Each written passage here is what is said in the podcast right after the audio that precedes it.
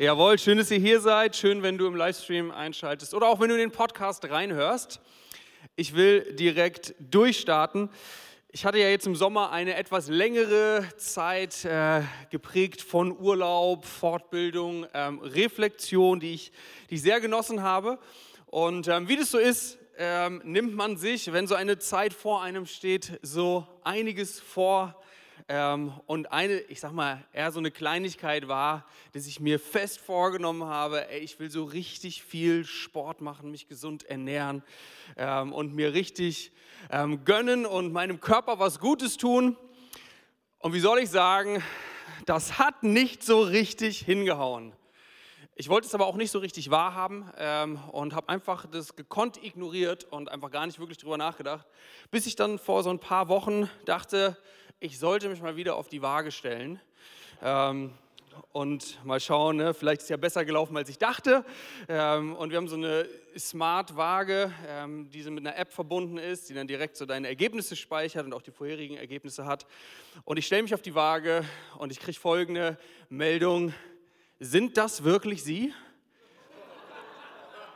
Ihre Daten sind stark abweichend zu der letzten Messung. Und ich dachte, das ist ein trauriger Moment, wenn deine eigene Waage dich als fett bezeichnet. Ähm, ja, dann, äh, es war eine gute Initialzündung, der Wahrheit ins Gesicht zu sehen. Da ähm, sollte ich nochmal ähm, nachbessern. Aber das ist tatsächlich auch ein bisschen das Thema, über das ich heute sprechen möchte, weil ich glaube, wir alle kennen das in einer gewissen Art und Weise alle irgendwo, vielleicht nicht unbedingt bei dem Thema Ernährung und Sport, aber bei sehr, sehr vielen Bereichen in unserem Leben ist, wir alle wissen eigentlich, dass wir Veränderung brauchen. Ähm, und auch das Thema Veränderung ist ein Riesenthema in der Bibel, weil es ja ganz viel in unserem geistlichen Leben auch darum geht, dass wir uns verändern und dass wir wachsen, dass wir vorankommen, ähm, dass es vorwärts geht. Ähm, und in der Theorie ist das immer so, so einfach und simpel. Ich verändere halt was, dann mache ich jetzt halt mehr Sport.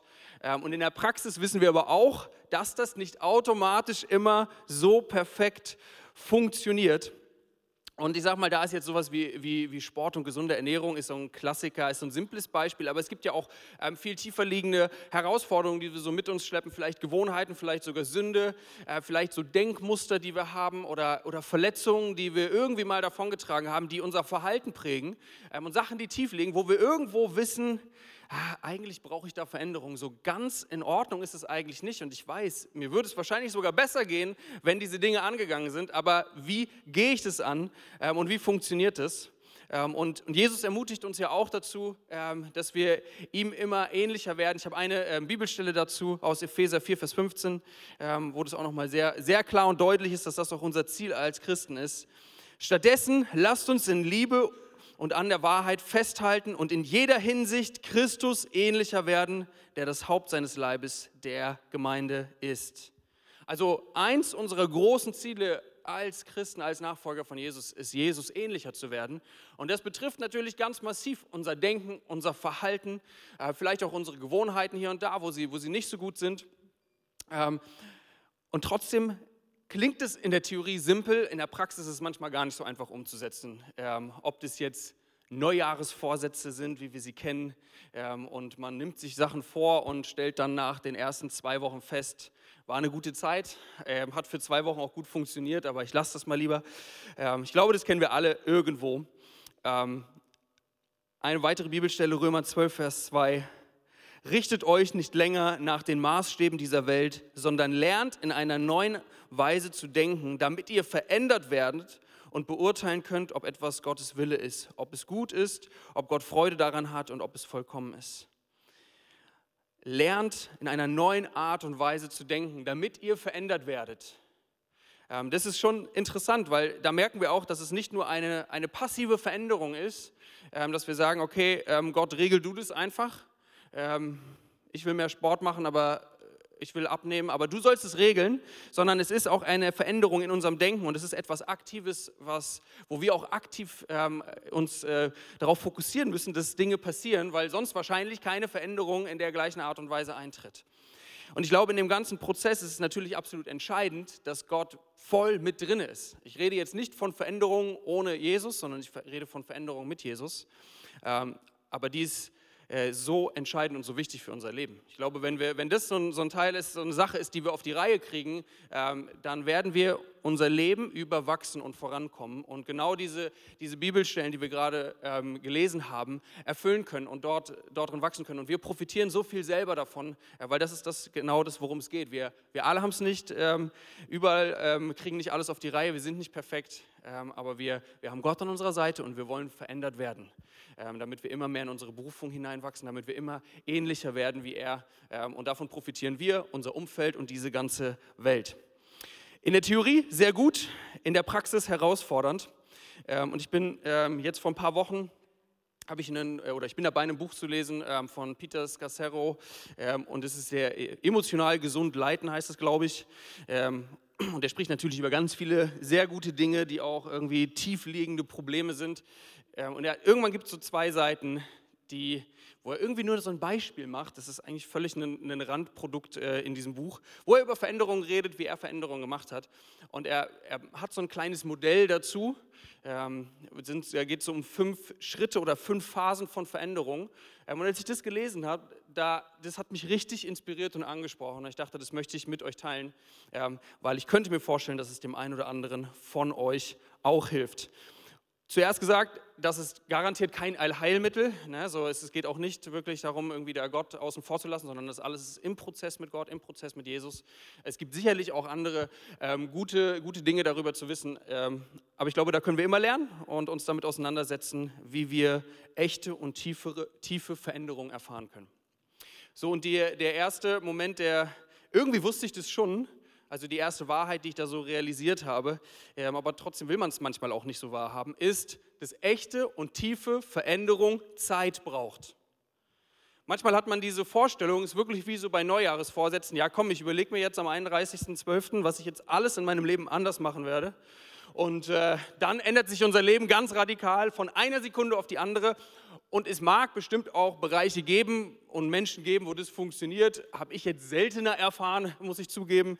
Ähm, sondern in den meisten Fällen, vor allem wenn es um wirklich ähm, tiefe innere Sachen geht, ist es ein Prozess, der herausfordernd ist und der mitunter sogar Jahre dauern kann. So, das klingt ein bisschen abtörend, ich weiß, aber wenn man sich auf diesen äh, Prozess einlässt, dann ähm, will uns Gott helfen und dann wird es auch erfolgreich sein, aber es dauert manchmal länger, ähm, als wir es wahrhaben möchten. Ähm, und da dachte ich, okay, dann, das hilft mir auch zu lernen, gnädig mit mir zu sein, aber genauso auch gnädig mit Leuten, mit denen ich unterwegs bin, wo ich vielleicht eine Veränderung erwarte und denke, ja, warum hat sich das jetzt nicht in fünf Minuten alles verändert? Warum denkst du immer noch wieder vor? Ähm, dass ich lerne, okay, ich möchte Zeit geben und ich möchte Menschen helfen, dass sie in einen Veränderungsprozess gehen, der nicht von heute auf morgen wahrscheinlich sein wird, sondern der gewisse Zeit braucht. Aber jetzt zu unseren fünf Schritten. Das erste, relativ simpel, ist aufmerksam werden. Wenn ich nicht weiß, dass ich Veränderung brauche, dann werde ich wahrscheinlich auch nichts davon angehen.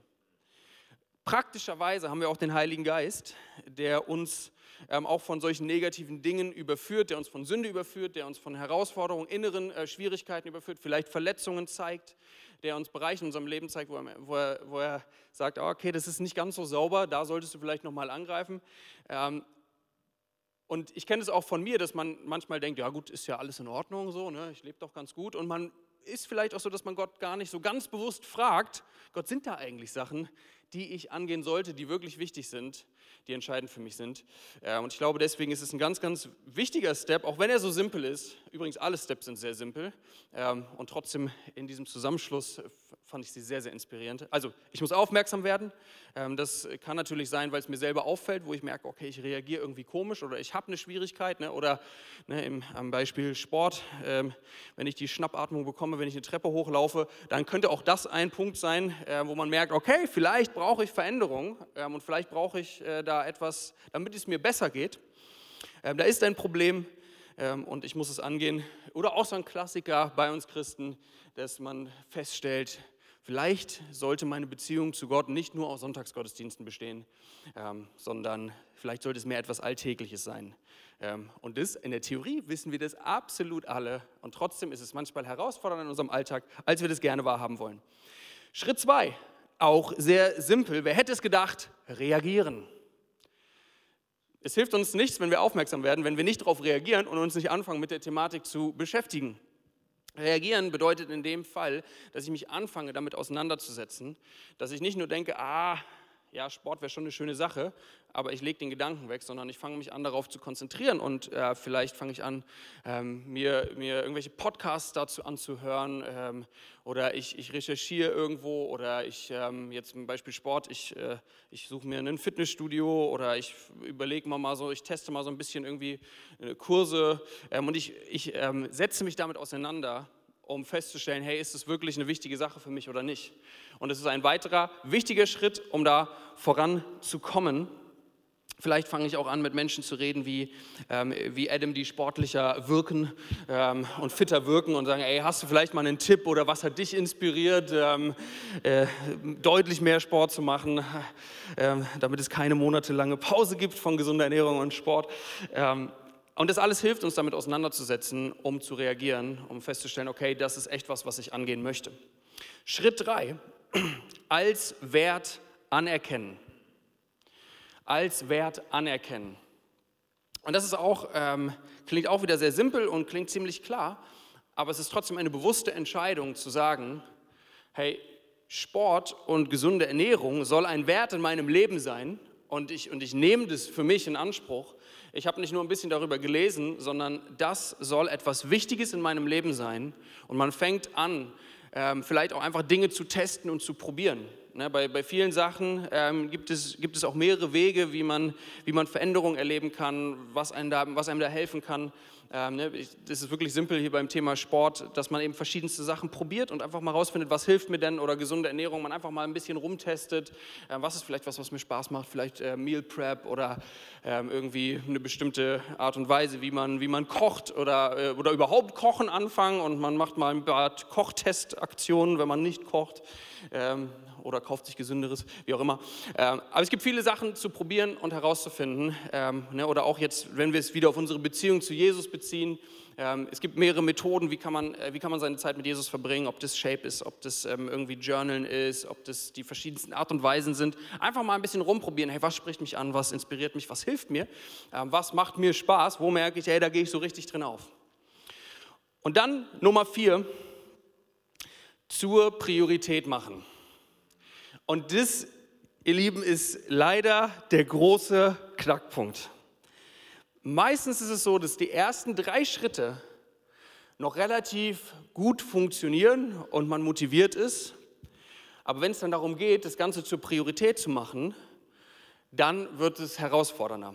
Ähm, und ich würde behaupten, das, sind wahrscheinlich, das ist wahrscheinlich der Bereich, wo es in meinem Leben am allermeisten gescheitert ist. Ähm, ich, es macht mir Spaß, Sachen ein bisschen auszuprobieren, mich reinzulesen, reinzudenken. Aber wenn es dann heißt, es wirklich zu einer Priorität in meinem Leben zu machen, ähm, dann bringt das Ganze ein bisschen mehr Konsequenz mit sich, als nur ein paar nette Gedanken darüber zu haben und ein paar nette Gespräche darüber zu haben, sondern dann bedeutet es wirklich, sich, sich hinzusetzen und zu überlegen, ähm, was bedeutet das eigentlich für mein Leben? Wenn ich mehr Sport machen möchte, was bedeutet das für mein Leben?